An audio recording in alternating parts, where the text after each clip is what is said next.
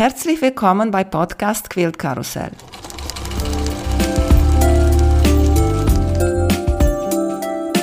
Mein Name ist Emanuela Jeske. Ich möchte euch in die wunderschöne Welt von Quiltern und Patchwork entführen. Heute dabei bei Podcast Quilt Karussell Maria Norda. Hallo Maria, wie geht's dir? Hallo Manuela, mir geht's gut. Vielen Dank, dass ich hier sein darf. Ja, ich freue mich sehr, mit dir heute hier ein bisschen zu plaudern. Weißt du, woher ich eigentlich die Idee hatte, dich hier einzuladen? Äh, nee, aber du wirst es mir hoffentlich gleich erzählen. Ja, Barbara hat mir empfohlen. Ah, ah, na die ist ja gewitzt. Muss ich sie doch gleich mal anschreiben. Sehr schön. Ja, siehst du.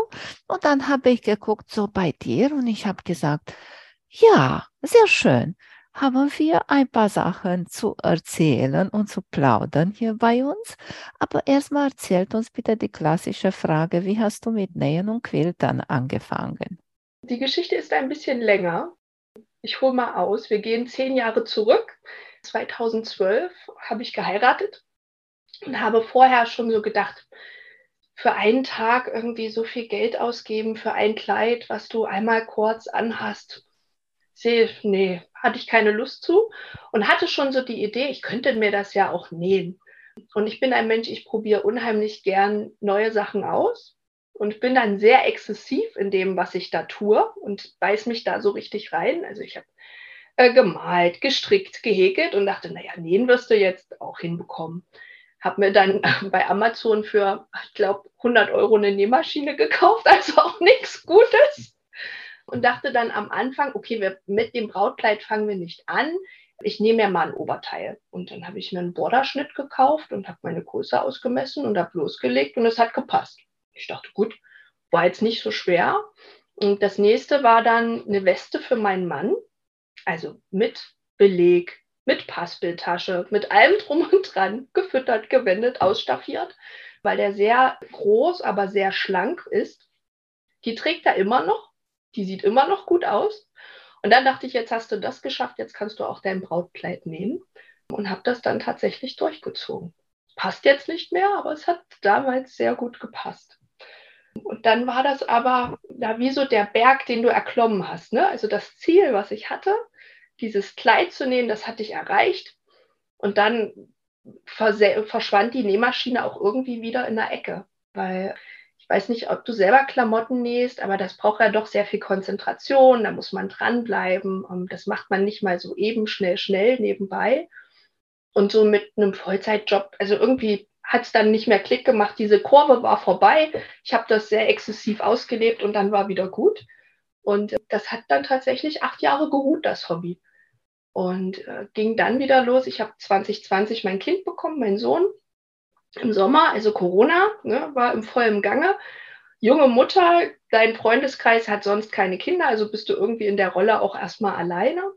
Und es gab ja aufgrund von Corona gar keinen Kontakt mehr. Also keine Geburtsvorbereitungskurse, keine Rückbildungskurse, kein Babyschwimmen, kein Kraulen, was weiß ich. Also warst du vorher berufstätige Frau, bist dann Mutter, bist komplett zu Hause und komplett isoliert, weil ich kannte keine junge Mutter, die die berufstätig waren, die waren äh, arbeiten, wenn ich Zeit hatte. Ne? Und ähm, habe wirklich so gemerkt, wie, naja, November, Dezember, das so auch an die Psyche ging, wenn du dann so, ja, wie weggeschlossen bist. Und also kannst dann zwar mit dem Kinderwagen irgendwie dreimal durchs Dorf fahren, aber wirklich erfüllend ist das nicht und habe mich dann erinnert, du hast ja eine Nähmaschine. Das war inzwischen umgezogen. Ich musste ein bisschen buddeln, bis ich sie wiedergefunden habe, aber die habe ich dann rausgekramt und dachte erst so dieses typische, jetzt hast du ein Kind, jetzt nähst du Pumphosen. Habe ich auch gemacht und es hat eine halbe Stunde gedauert und dann roch die schon so komisch, diese Nähmaschine. Und ich dachte, hm, also länger solltest du, glaube ich, nicht auf der nähen. Ist, also irgendwas ist da durchgeschmort, das war nicht mehr gut. Und dann habe ich kurz so drei Tage mit mir gehadert und dachte, na gut, reizt dich schon, Lust hast du auch, gibt bestimmt schöne Sachen, die du machen kannst, gerade mit Kind. Gibst du mal nicht ganz so viel Geld aus, habe mir dann für 250 Euro eine Nähmaschine geholt, weil ich dachte, wahrscheinlich machst du das jetzt zwei Monate und ist, dann ist es auch wieder gut.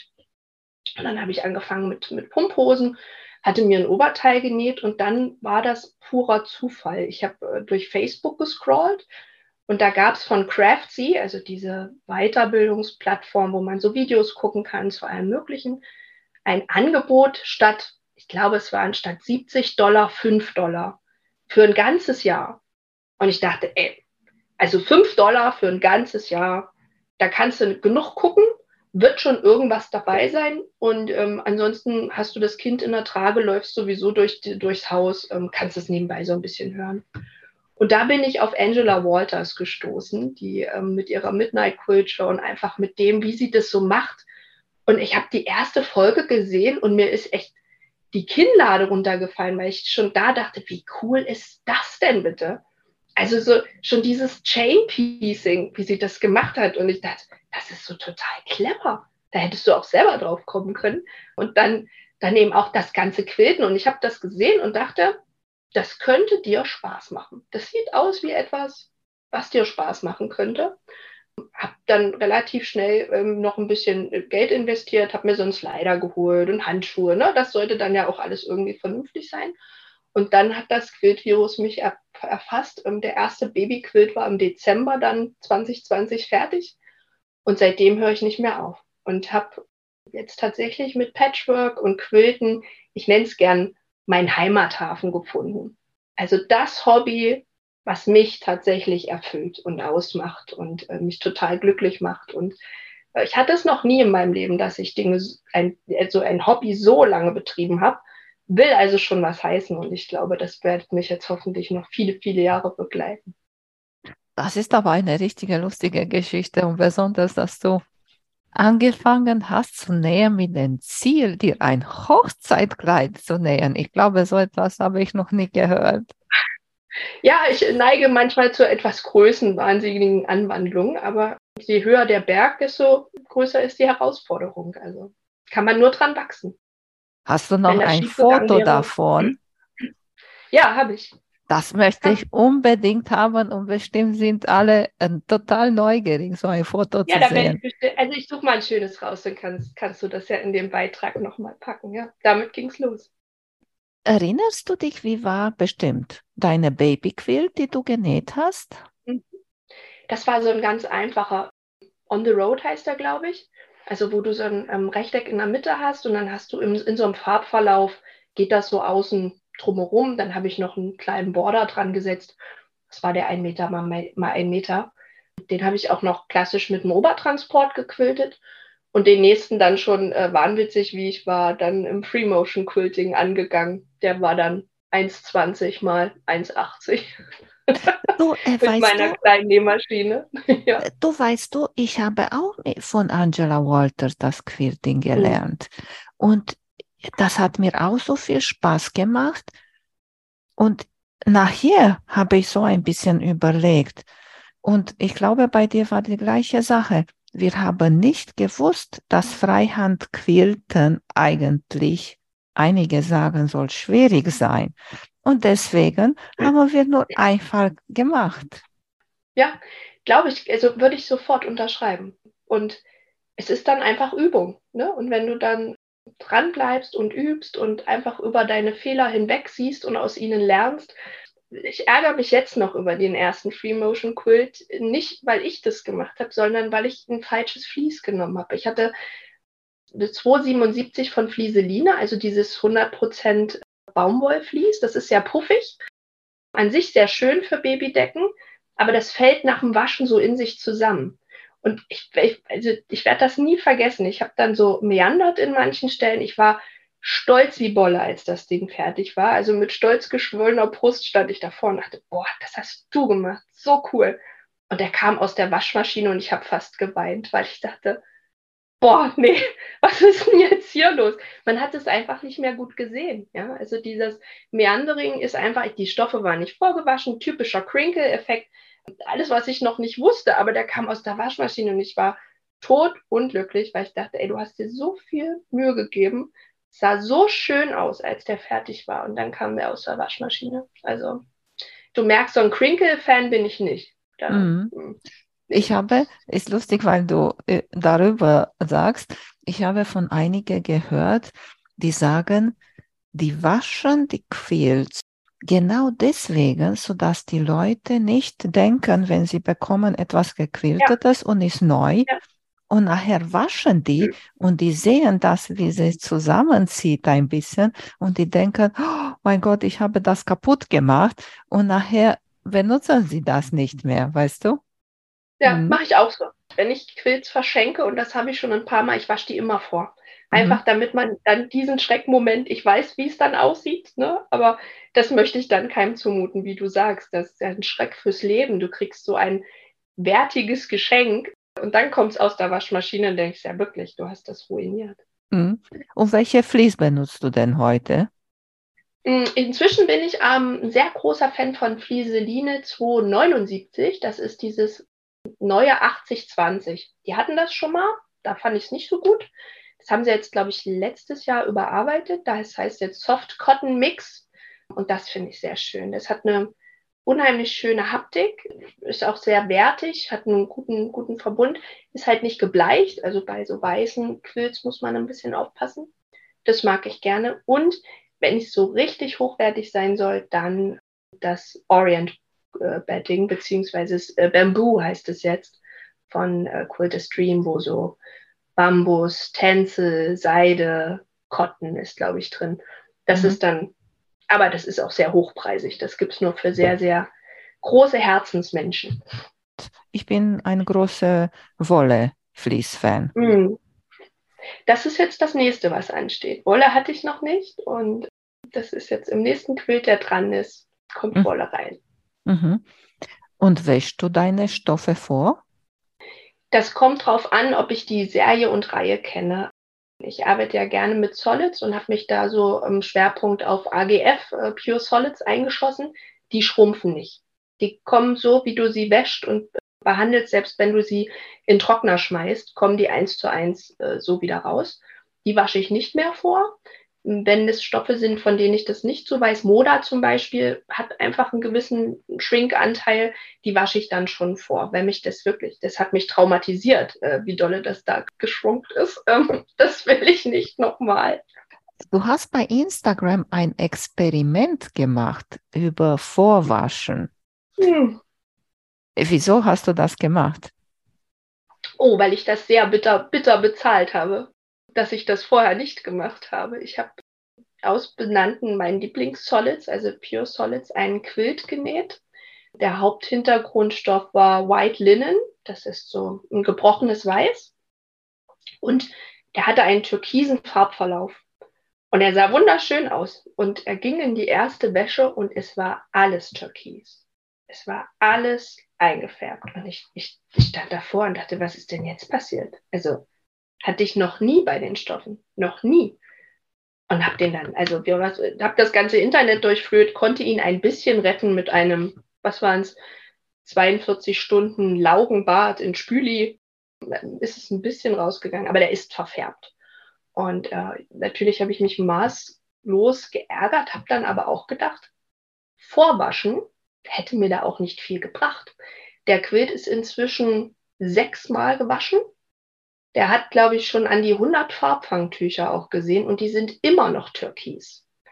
Ich konnte es dann aufgrund der Stoffreste, die ich hatte, eingrenzen. Es war einer dieser Stoffe, der wahrscheinlich in der Produktion nicht richtig fixiert wurde. Der blutet einfach immer noch aus.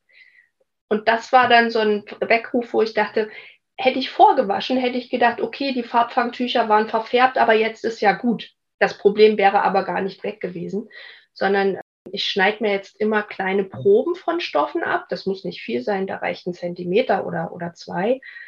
Und lege die einfach in Seifenlauge und gucke, was passiert. Und wenn das Wasser sich da schon verfärbt oder wenn ich den Stoff rausnehme und ein bisschen ausfringe, ein Brett draufstelle und gucke, ist das Küchenkrepp da drunter verfärbt, dann wäre ich schon nervös und würde sagen, hm, das könnte jetzt ein Stoff sein, der mindestens vorgewaschen wird, vielleicht sogar dann einfach beiseite gelegt wird, weil das ist nicht so fixiert, wie das sollte. Und dieser besagte türkise Stoff, um dann das Fass zum Überlaufen zu bringen, der war einmal als Streifen drin und ich habe ihn auch noch als Binding verwendet. Also der war dann auch noch die am meisten verwendete Farbe in diesem Quilt, neben dem Weiß. Und der Stoff hat innerhalb von zwei Minuten komplett türkis so ein Schnapsglas voll gefärbt. Da war dann schon klar, da ist irgendwas nicht so richtig gelaufen. Mhm. Ja. Das ist richtig extrem, weil ich hatte noch so etwas noch nicht gehabt und ich wäsche okay. nicht vor, aber ich benutze immer diese Farbfängtücher. Ich habe letztens so ein Quilt gemacht, wo ganz viele rote Stoffe drinnen waren. Mhm. Und rot ist auch so ein bekannter Kandidat und waren auch Stoffe von mehreren Frauen, weil wir haben so ein gemeinsames äh, Quilt genäht. Und habe ich auch gedacht, na, was wird hier am meistens? Habe mir Gedanken gemacht, weil war ein Block, der war weißer Stoff, aber richtig weiß. Das war der einzige Block, wo weiß drinnen war. Und in der Mitte war eine rote Blume appliziert. Und ich habe mhm. mir nur Sorgen nicht nur über diese rote Blume gemacht, sondern in ganze Quilt waren auch Stoffe mit Schwarz, mit Blau, mit alle Farben. Und habe gesagt, na, ob das gut geht. Aber 30 Grad, zehn Farbfängtücher habe ich rangemacht. Die waren, die kamen bunt raus. Du konntest so richtig einen Farbverlauf machen von der Farbpfandtuche, weißt du? Von ja. dunkel, so ein bisschen lila ne, sogar, weißt du, bis rosa. Aber die Stoffe drinnen haben nichts abbekommen. Die haben mhm. alles, alles weggenommen, weißt du? Und was habe ich nochmal bei eine, einigen gehört? Ganz gefährlich ist, nicht während das Waschen, besonders wenn du diese Fangtücher drinnen hast und die sind im Wasser drin, in genug Wasser drin, dann fangen die diese Rest von der Farbe. Gefährlich ist, wenn diese Quilt in Waschmaschine liegt mhm. und ist noch feucht am Ende und sagen wir, vielleicht machen wir etwas zwischendurch oder so, weißt du, und du bist nicht aufmerksam, wenn das fertig ist. Und dann Tür aufmachen und schnell aufhängen. Und seitdem passe ich auch ein bisschen auf. Aber bei welcher Temperatur wäschst du? 30 Grad. Auch 30, 30 Grad. Grad. Und ich habe auch festgestellt, so die Wassermenge. Also manche Maschinen, da kannst du ja noch mal so einen zusätzlichen Spülgang mit reinmachen, kann auch nicht schaden ich würde, habe ich am Anfang auch gemacht, ist nicht gut, kein Kurzprogramm nehmen. Da äh, kriegt der einfach nicht genug, so wie du sagst. Ne? Die Wassermenge reicht nicht aus, um das zu umspülen, um es auszuspülen. Ich versuche den dann immer schon mit plus Wasser und dann geht der bei 30 Grad einmal schön durch die Waschmaschine. Mhm. Und ich gebe auch zu, der landet bei mir auch im Trockner. Bei Schontrocknung, dass ja einfach so ein bisschen die Hauptfeuchtigkeit rausgezogen wird, pufft einfach das Vlies auch nochmal so ein bisschen auf. Mhm. Ganz schön.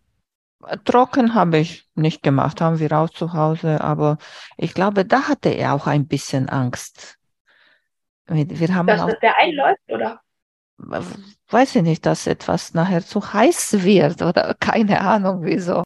Ich habe auch schon Quills gewaschen und da reingesch, also so jetzt die von meinem Sohn, ne, die dann auch vollgespuckt waren und so dann äh, bei Schrank trocken. Also da, das ist dann schon volle Pulle die gehen nicht kaputt. Die, also die ja. überleben das ohne Probleme. Die schrumpfen halt beim ersten äh, Mal dann nochmal ein Stück. Aber das war mir in dem Kontext dann egal. Da konnte mhm. ich damit leben. Und ich habe eine Freundin, die ist noch extremer. Die wäscht, nimm raus, die Tücher, diese Farbtücher sind bunt. Nächste Ladung. Wieder Wasser, mhm. wieder Tücher rein, wieder drehen und sie wäscht, bis diese Tücher rauskommen, weiß. Hm. Ich überlege gerade, wie lange ich dann den türkisen Quilt äh, wahrscheinlich waschen müsste. Also wie gesagt, ich glaube, der hat schon 50 Farbfangtücher gesehen mhm. über die sechs Wäschen und die waren immer noch ja. total mhm. verfärbt. Also da muss einfach ja. im Herstellungsprozess ja. wahrscheinlich die Farbe nicht fixiert worden sein.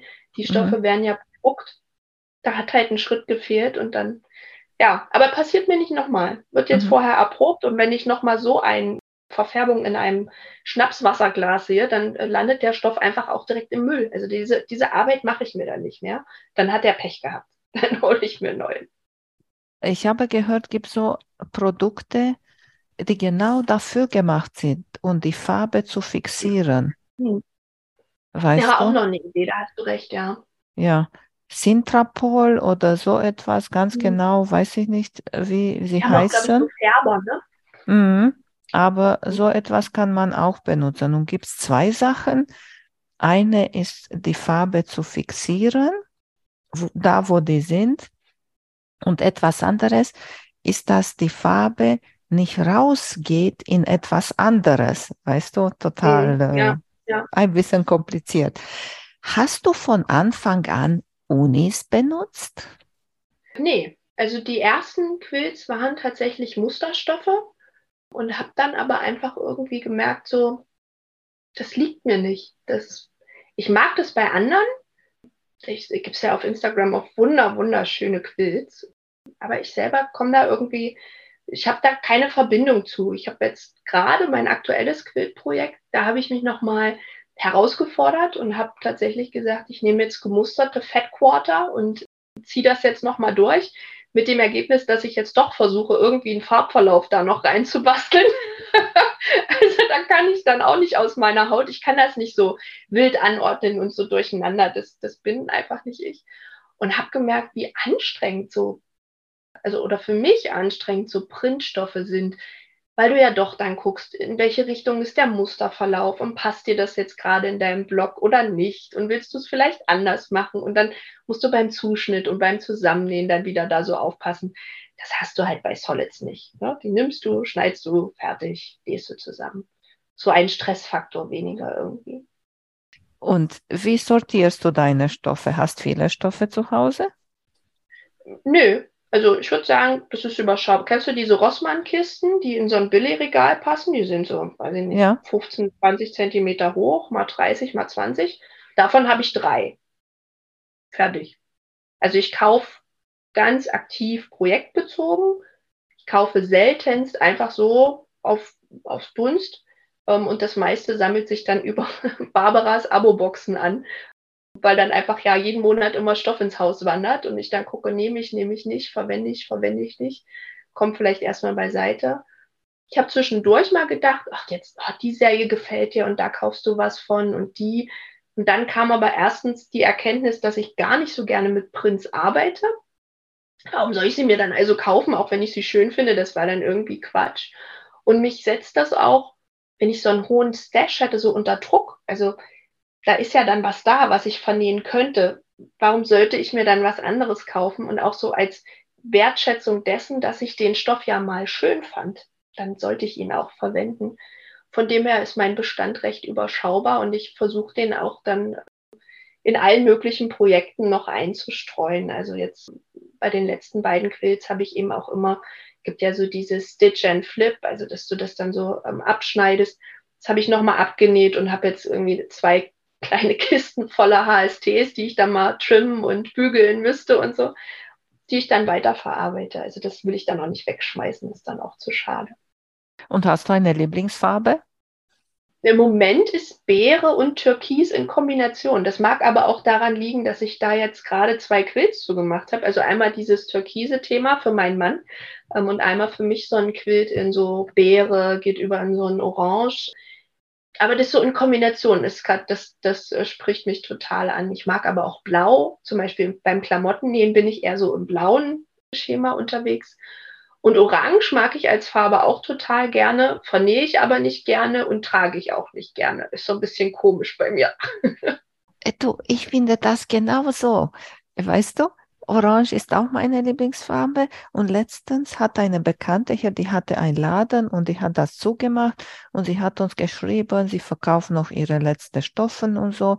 Und wenn wir etwas brauchen, sollen wir sagen. Und dann habe ich gedacht, okay, guck's mal, was du so brauchst. Und so Uni, falsche Unis so zu haben. Dann habe ich geguckt und da habe ich bemerkt, dass Orange hatte ich kaum etwas da. Und dann habe ich hier geschrieben, hast du orange Stoffe? Sagte sie, ja, guck mal. Sie hatte nur noch mal drei Stück und ich habe ihr gesagt, bitte von jeder ein Meter. Und dann war ich nachher gutes Gewissen, jetzt habe ich endlich mal auch orange Farbe da. Ich denke auch Orange ist eine der so schwierige Farben. Ja, ich plane gerade ein Quilt für meine Tante. Die hat in ihrer Einrichtung, das hat sie sich auch gewünscht, eben, dass es orange, rot, warme Farben, ne? Ähm, da kannst du jetzt nicht mit großen Kontrasten arbeiten, wenn die ganze, das ganze Schlafzimmer, das soll so fürs, fürs Bett werden, wenn alles schon darauf ausgerichtet ist, da will ich jetzt auch nicht so im, im Modern Style irgendwie Konträrfarben reinbringen oder so. Und habe mich dann schon im Zusammenstellen schwer getan, weil ich finde, das wird schnell zu viel. So rot, orange, gelb in Kombination ist zwar warm und angenehm, aber das wird auch schnell sehr erdrückend, finde ich. Also da bin ich noch am Überlegen, wie ich das gut ausbalanciert bekomme, dass es dann auch trotzdem, dass es zu ihr passt und auch zu ihrer Einrichtung passt, aber eben auch, dass ich beim Nähen nicht eine Macke kriege und denke, oh Gott, oh Gott, was nähst du hier eigentlich gerade? Eigentlich ja. ist gut, weil jetzt Winter ist und diese Farbe, warme Farben halten die auch ein bisschen warm, weißt du? Ja, gute, guter Gedanke. Vielleicht ist das ganz clever, den im Winter jetzt zu nähen. Ja, ja. ja. Und nicht, nicht bei 30 Grad. Dann wäre es, glaube ich, schwierig. Ja. Und wirst du keine Hintergrundstoffe nehmen? So äh, vielleicht Creme? Creme? Ich ja, kann mir genau. vorstellen, ja, Creme würde genau. gut dazu. Also das wird wahrscheinlich so ein, so ein Ton, Beige. so in die Richtung.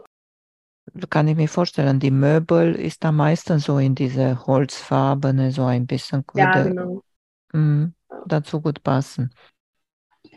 Noch ein Thema wollte ich mit dir unbedingt besprechen und das ist Binding Nähen mit der Nähmaschine. Das ist auch so mhm. eine sehr delikate Thema, finde ich. Ich mache immer, immer Binding mit der Nähmaschine. Und ich hatte schon mehrmals komische Blicke deswegen bekommen. Wirklich? Aber richtig, wirklich. Weil ich bin auch sehr entspannt darüber und es ist mir ehrlich gesagt egal, wenn diese zweite Nähte auf der Rückseite manchmal kommen auf der Binding oder manchmal kommen auf der Rückseite. Und manchmal treffe ich genau da, wo treffen sollte und dann siehst du diese letzte Naht nicht. Ich sage der Prinzip von Angela Walters und sie sagt, ich kann mich nur auf eine Seite konzentrieren. Und ich habe mich entschieden für die vordere Seite. So, jetzt sag mir bitte, wie siehst du das? Ich habe diverse Quilts mit der Hand das Binding angenäht. Und ich hasse es wie die Pest. Ich nähe nicht gerne per Hand. Ich mag die Vorstellung, wie ich auf dem Sofa per Hand sitze, also auf dem Sofa sitze und per Hand nähe. Und ich mag auch die Vorstellung, dass ich dabei vielleicht dann eingekuschelt darunter dieses Binding annähe und Filme gucke. Und ich mache drei Stiche und ich hasse mich schon dafür, wie ich wieder auf die Idee gekommen bin, das machen zu wollen. Und dem habe ich jetzt abgeschworen. Also der letzte Quilt, den ich gemacht habe, bei dem habe ich es noch per Hand gemacht, einfach weil ähm, das so das Pendant auf dem Sofa war.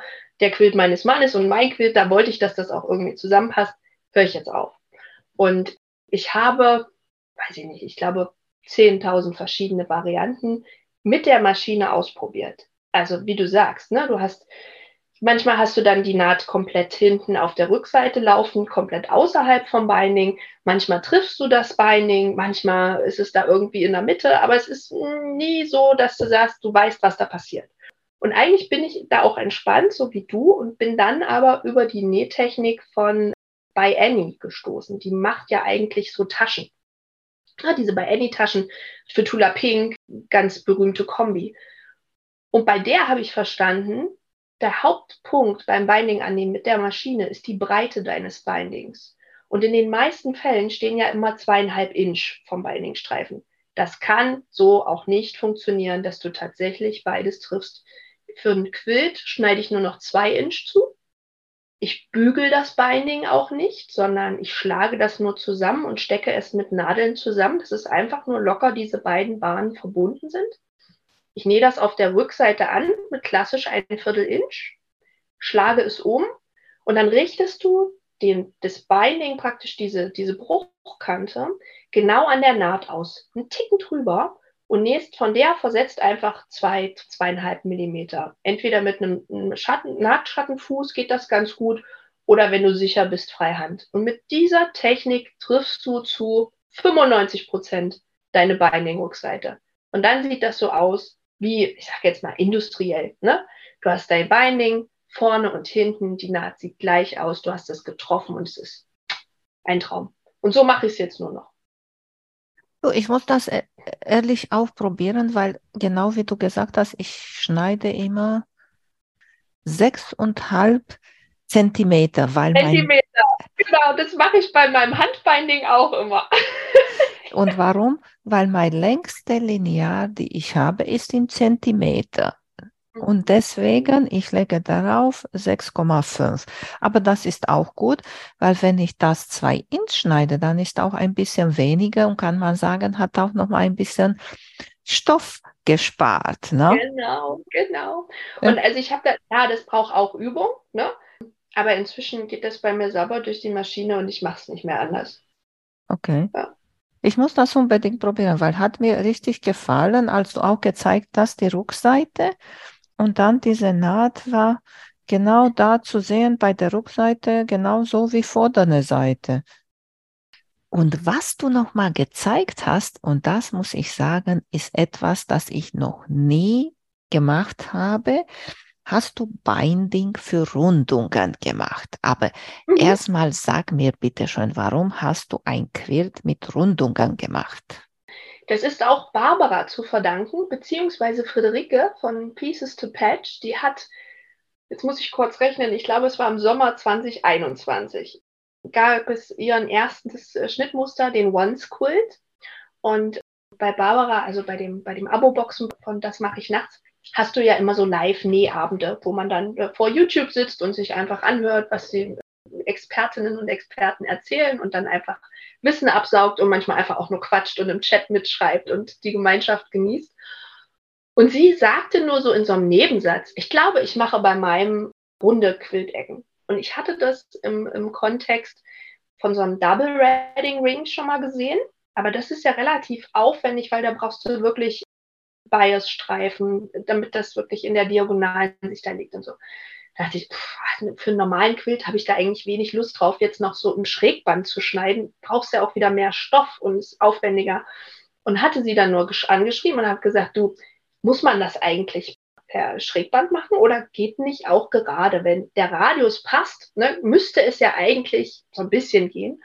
Und sie sagte, sie hat es noch nicht ausprobiert, aber eine amerikanische Quilterin macht das immer mit ganz klassischen Binding-Streifen. Und dann, wie ich dann gerne so bin, dann setze ich mir was in den Kopf und dann wird das direkt ausprobiert, habe mir dann noch so ein paar alte Quilt-Samples, die ich so rumliegen hatte, rausgesucht, habe meine Salatschüssel-Set ausgepackt und habe dann ausprobiert, welchen Durchmesser kannst du nehmen, und noch ein gerades Binding verwenden, ohne dass es sich wellt. Weil irgendwann wird der Radius zu klein und dann hast du wirklich zu viel Zug auf dem Binding, dann müsstest du es äh, diagonal schneiden.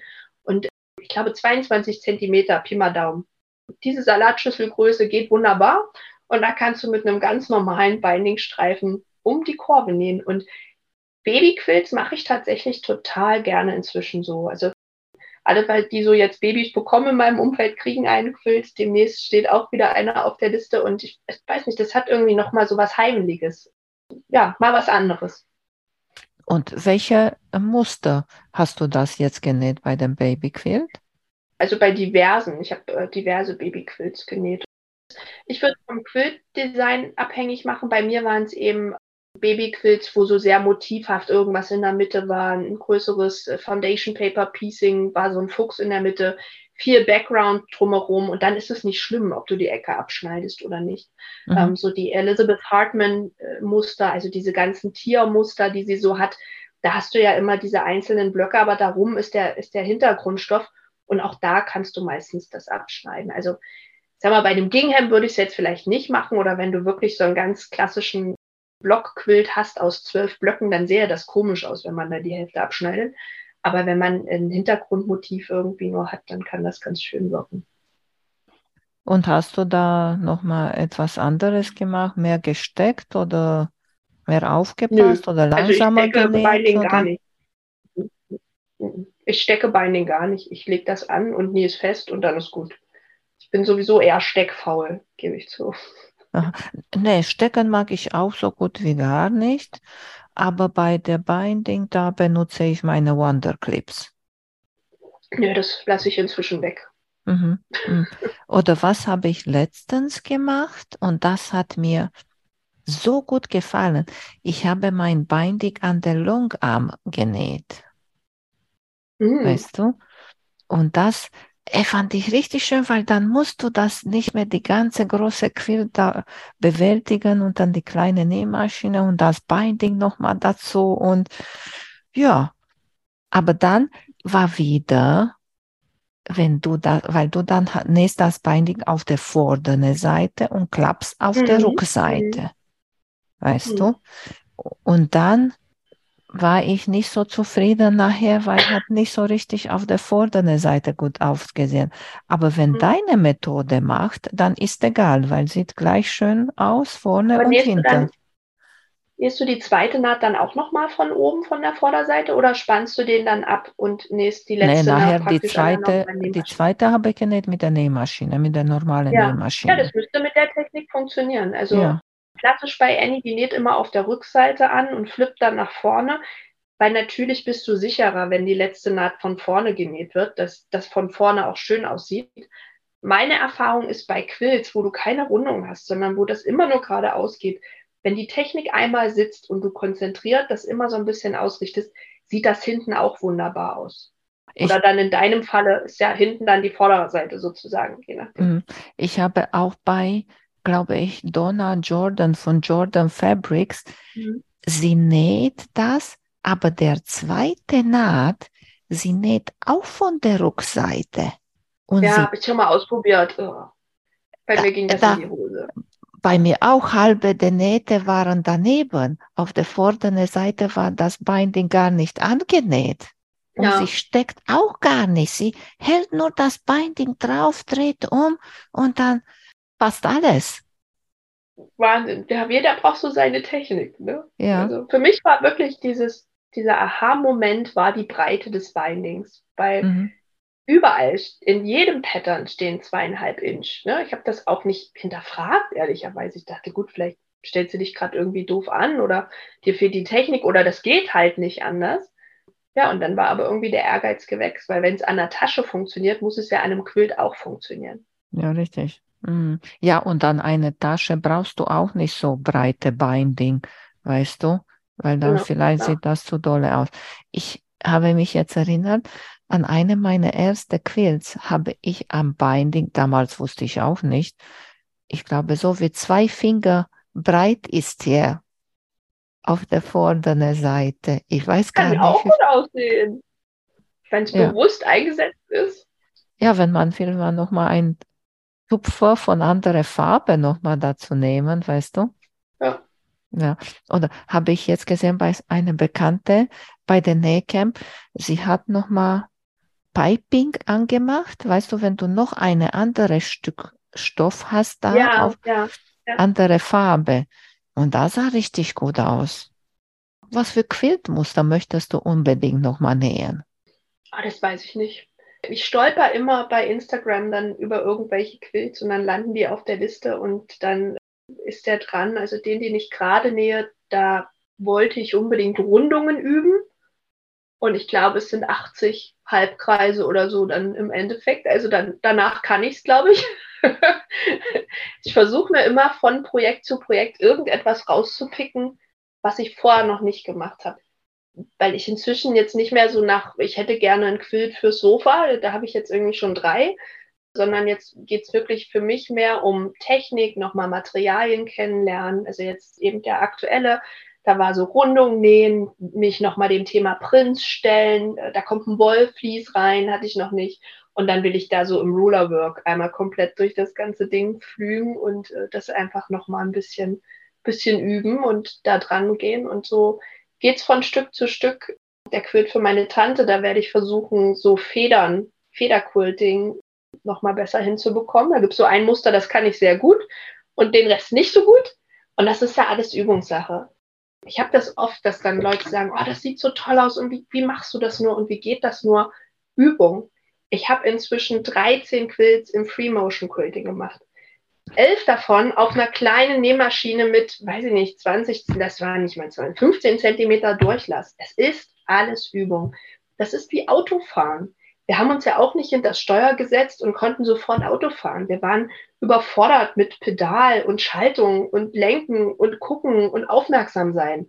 Und wenn man das aber mal gelernt hat, dann sitzt man ja hinterm Steuer und macht einfach. Keiner von uns denkt doch, doch dann drüber nach, wie ich das Lenkrad jetzt festhalte oder äh, wie ich jetzt schalte oder wann ich jetzt bremse. Und ich finde, das hat ganz viel Parallelen zum Quilting, weil das auch ein Mechanismus, ein Automatismus ist, den man lernen muss. Und genau diese Bewegung im Free Motion Quilting, das ist ja was völlig anderes in der Bewegung, als man das sonst tut. Es gibt ja ganz viele Quilterinnen, die auch sagen, ich kann das nicht zeichnen, was ich quilte.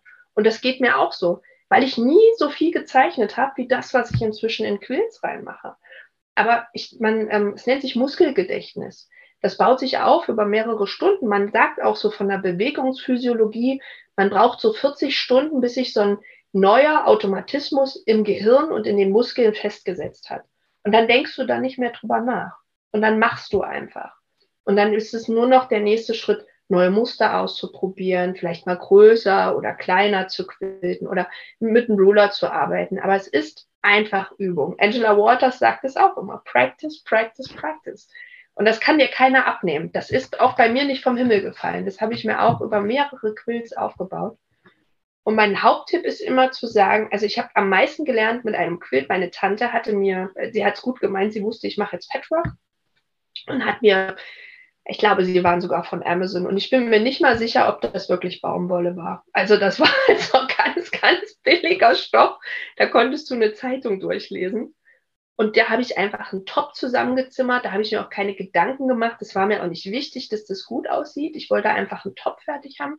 Und dann habe ich mir in dem Falle so eine Angela Waters Challenge genommen. Also die macht auf YouTube immer so rein und führt einen durch verschiedenste Muster. Da muss man auch kein Englisch können, weil das, du siehst ja auf den Videos, was sie tut und habe einen Quilt einmal komplett mit allen möglichen Mustern durchexerziert. Ich habe darin ein richtig fieses Polyestervlies drin gehabt, also so ein hochbauschiges. Es hat alles gerutscht und gewackelt. Es war eine einzige Tortur. Aber es war dadurch, dass das so schwierig war. Danach konnte ich Danach konnte ich viel befreiter an Sachen rangehen. Danach war auch die Angst weg, dass das nicht gut aussieht. Weil ich habe schon einen ganzen Quilt fertig gemacht und der ist auch irgendwie was geworden, trotz der Widrigkeiten, ja. Von dem her einfach trauen und machen. Und wenn ihr sagt, oh, das, das, der teure Stoff, das wertvolle Top, verstehe ich, dann nehmt ihr halt zur Not alte Bettwäsche, die irgendwie noch auf dem Speicher liegt und quiltet da drauf. Das ist alles Übungssache und einfach, es muss sich im Körper, im Muskelgedächtnis aufbauen. Und dann ist es, wie ich finde, eines der schönsten Hobbys der Welt, bei dem ich am, am meisten abspannen kann, was dann auch immer keiner glaubt, wenn man dann sagt, das ist für mich der entspannteste Teil, das Quilting. Weil da, da muss ich mich nicht mehr konzentrieren. Da bin ich, nur, bin ich nur noch da und kann den Tag ausklingen lassen. Mm, das sprichst du genau aus meiner Seele. Hast du gesehen, dass Angela hat auch so eine Feder-Challenge? Ja, genau, die ja. will ich rauspicken und dann einmal durchexerzieren. Es gibt so die Paisley Feather, da machst du immer noch so Blätter dran. Da habe ich jetzt meinen eigenen Quilt mitgemacht. Das ist insofern einfach, weil du viele Start- und Endpunkte hast. Ne? Also du kannst dich so ein bisschen ausruhen bei der Feder. Und ich finde aber so diese klassische, damit die wirklich symmetrisch und gut aussieht, das, da brauchst du dann schon ein bisschen. Da, da hat es noch nicht Klick gemacht. Ich finde, manchmal macht es dann Klick und dann hast du verstanden, wie es geht. Ich bin jetzt neugierig.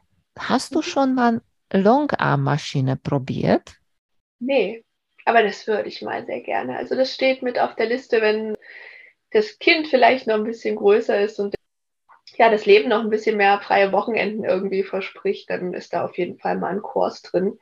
Ich habe nur das Gefühl, wenn mir das dann gefällt, dann könnte es teuer werden. Das wird dir gefallen. da sage ich wahrscheinlich, dir. Wahrscheinlich, wahrscheinlich. Und ich muss aber auch dazu sagen, also ich habe kein Nähzimmer. Ich nähe in meinem Wohnzimmer, das ist aber ehrlicherweise sehr groß, aber da bin ich praktisch in einer Ecke des Raums, habe meine Nähecke, habe so in so ein Bücherregal integriert meine, meine Nähutensilien. Da steht auch ein höher verstellbarer Tisch, da ist die Nähmaschine. Und am anderen Ende des Raums sitzt mein Mann und macht halt irgendwie seins, guckt irgendwie Filme oder macht irgendwas am PC oder geht seinem Hobby nach. Und wir brauchen das beide im gleichen Raum zu sein. Also wir, jeder macht seins. Ne? Also meistens ab um, um 18 sich an der Nähmaschine und er macht sein Zeug. Aber wir brauchen das irgendwie, diese, dieses Gemeinschaftsgefühl, in einem Raum zu sein.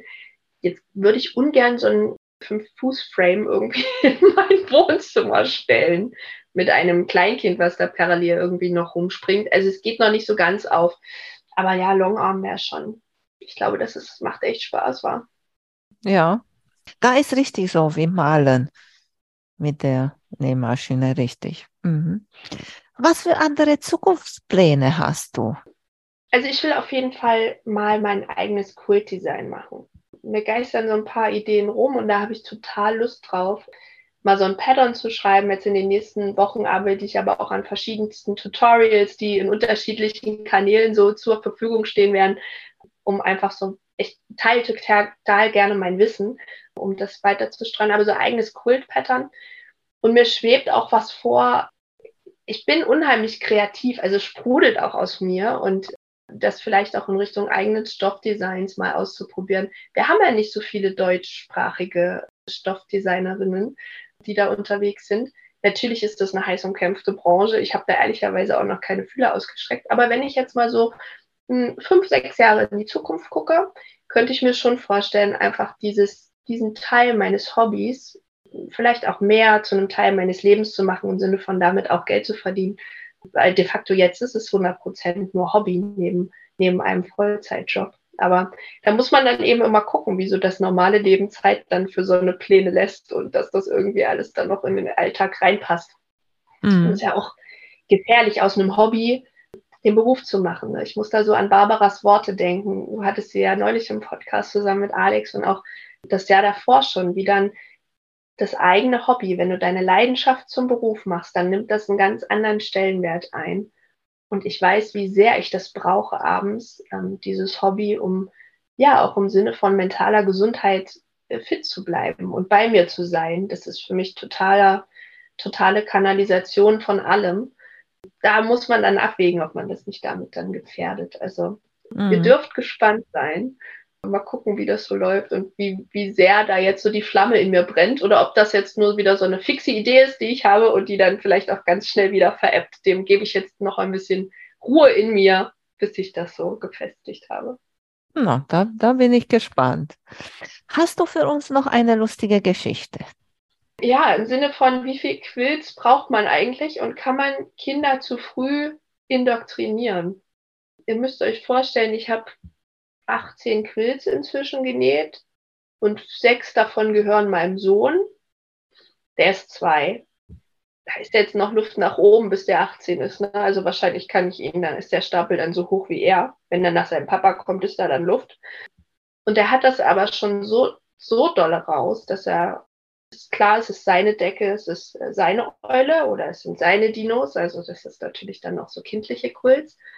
Und ihm ist auch völlig klar, wem in welchem, welcher der Quills den anderen gehört. Und ich lag jetzt ähm, am Wochenende auf dem Sofa, wir waren sehr früh wach. Mein Mann hat noch oben geschlafen und ich habe auf dem Sofa gelegen und wollte mich noch so ein bisschen einkuscheln, weil es war 5.30 Uhr und das zum Samstag muss ich jetzt persönlich nicht haben. Und habe mir nur so den Quilt meines Mannes geschnappt, weil der lag dann einfach gerade da. Und dann wurde ich sehr unsanft darüber belehrt, dass das so nicht geht, weil das ist Papas Decke. Und die wurde mir dann auch entrissen und äh, einmal der andere Quilt von der anderen Ecke des Sofas ja eher schlecht als recht rübergezerrt und über mich drüber geworfen. Also das Hobby wird schon manifestiert in diesem Haushalt. Da ist schon klar, wem was gehört. Das ist cool. Und was sagt dein Mann dazu? Der totale Verfechter. Also der sagt, mach das, was dich glücklich macht. Sein Hobby ist auch teuer, der spielt Tabletop. Da nehmen wir uns nicht viel. Er ist auch immer der, der mir dann letzten Endes den Schubs gibt, dann auch Geld dafür auszugeben. Also ich habe, wie gesagt, ne, die erste Maschine oder die dann zweite Maschine, das waren 250 Euro und ich habe sehr lange mit mir gerungen, weil die war ja gut. Die hat ja genäht. Da sind ja auch Quills entstanden. Warum soll ich denn mir jetzt eine teurere Maschine kaufen? Und habe da sehr lange mit mir gerungen und es war dann letzten Endes mein Mann, der gesagt hat, jetzt machst du das endlich mal, weil das tut dir gut und jetzt ne, gönnst du dir das. Du gehst dafür auch hart arbeiten, mach einfach. Von dem her ist das ein ganz, ganz toller Mann, der das vollstens unterstützt und da komplett dabei ist. Und äh, der auch sagt, du kannst so viele Quills nähen in deinem Leben, wie du willst. Und wenn nicht, dann verticken wir sie bei eBay oder spenden sie irgendjemanden. Hauptsache, du bist glücklich in dem, was du da tust. Das ist sehr schön. Ich habe auch so einen zu Hause, siehst du. Ja, die muss man sich warm halten. Die sind gut, ne? Ja, richtig. Welche Nähmaschine hast du jetzt, dass wir gesprochen haben? Ich habe die Yanome MC 6700P. Das ist die, die so ein bisschen aussieht wie ein Schnellnäher, die auch diesen Profi-Nähfuß hat und die aber eben auch noch Hebel hat und Schalter. Und da ist noch was dahinter. Das ist nicht alles nur per Computer. Ich habe das gerne, dass ich auch spüre, was diese Maschine gerade von mir will. Ähm, da auch ein feines Ohr und also bei aller Technologieliebe, die ich wirklich habe, aber wenn es schnell gehen muss, dann ist halt so ein Knopf schneller gedrückt als auf einem Touch-Display irgendetwas rausgesucht, zumindest in meiner Wahrnehmung. Ähm, und ich mag das ganz gerne, dass sich da alles noch sich mechanisch anfühlt. Ich glaube, du hast eine Yuki Schnellnäher, ne? Ich mal, glaube ich, Ist nicht Yuki, ist auch Yanome. Ah, okay. Ich hatte überlegt erst, ob ich mir den Yuki Schnellnäher hole und dann bin ich über die Yanome gestolpert und die war dann einfach so ein, so ein wunderbar schöner Kompromiss. Und den Profi-Nähfuß liebe ich sehr inzwischen. Kann ich, wer die Maschine hat, aufwärts, ich glaube, die M7 hat den auch. Das Was ist, ist das für ein? Das ist so ein schmaler Nähfuß. Ja. Der, der erinnert sehr an so eine Industrienähmaschine. Und du hast eine wunderbare Sicht auf die Nadel. Deutlich besser als mit dem normalen Nähfuß. Hat einen wunderbaren Transport, hat halt klassischerweise ein Viertel-Inch und kannst du total toll Piecing, Patchwork machen ähm, aber eben auch so Taschen und diese typischen By Any Taschen. Da habe ich es jetzt eigentlich festgestellt, wo ich mich dann auch wieder so herausgefordert habe und gesagt habe, ich, ich rüste nicht um, ich nehme keinen Nahtschattenfuß, ich nehme jetzt nur diesen Fuß und ich nähe diese Tasche komplett nur mit diesem Fuß. Auch Absteppnähte und Binding an den, und das war wundervoll, wirklich, wie Butter. Da muss ich gucken, weil meine Maschine ist auch Janome, aber der Schnellnäher hat auch nicht alle Füße. Mhm. Passen mhm. nicht alle Füße zu den. Na gut, Maria, sehr schön. Dann erzählt uns bitte noch einmal, wo du zu finden bist. Hauptsächlich bei Instagram. Da findet mich unter maria.norda. Ähm, schreibt mich gerne an. Ich unterstütze auch gerne, wenn ihr nochmal Fragen habt zum Binding oder zum runden Quiltecken nähen. Nehmt gerne Kontakt mit mir auf ich hatte mal eine Followerin, die, das war so, so süß, sie sagte, sie möchte mich nicht in meinem Feierabend stören, aber sie hätte da eine Frage. Und ich dachte, also Nähen ist mein Feierabend. Ich kann immer über Nähen reden. Das, da gibt es keine, keine Störung. Das kann ich immer. Von dem her würde ich mich freuen, wenn wir da in, in Kontakt treten. Dankeschön nochmal, dass du dabei warst und ich wünsche dir viel Erfolg und ich bin sicher, wir werden von uns noch hören. Das würde ich mich sehr freuen. Ich danke dir für die Einladung. Es war ein total schönes Gespräch. Sehr gerne. Mach's gut. Tschüss. Mach's gut. Ciao. Vielen Dank für euer Interesse an meinem Podcast Quillkarussell. Ich würde mich freuen, wenn ihr meine Folgen bei eurem Liebling-Podcast-Anbieter anhört. Wenn ihr Fragen und Empfehlungen zu meinem Podcast habt, bin ich bei Facebook als Quiltkarussell erreichbar oder via E-Mail unter quiltkarussell.gmx.de. Bis zum nächsten Mal, eure Emanuela von Quiltkarussell.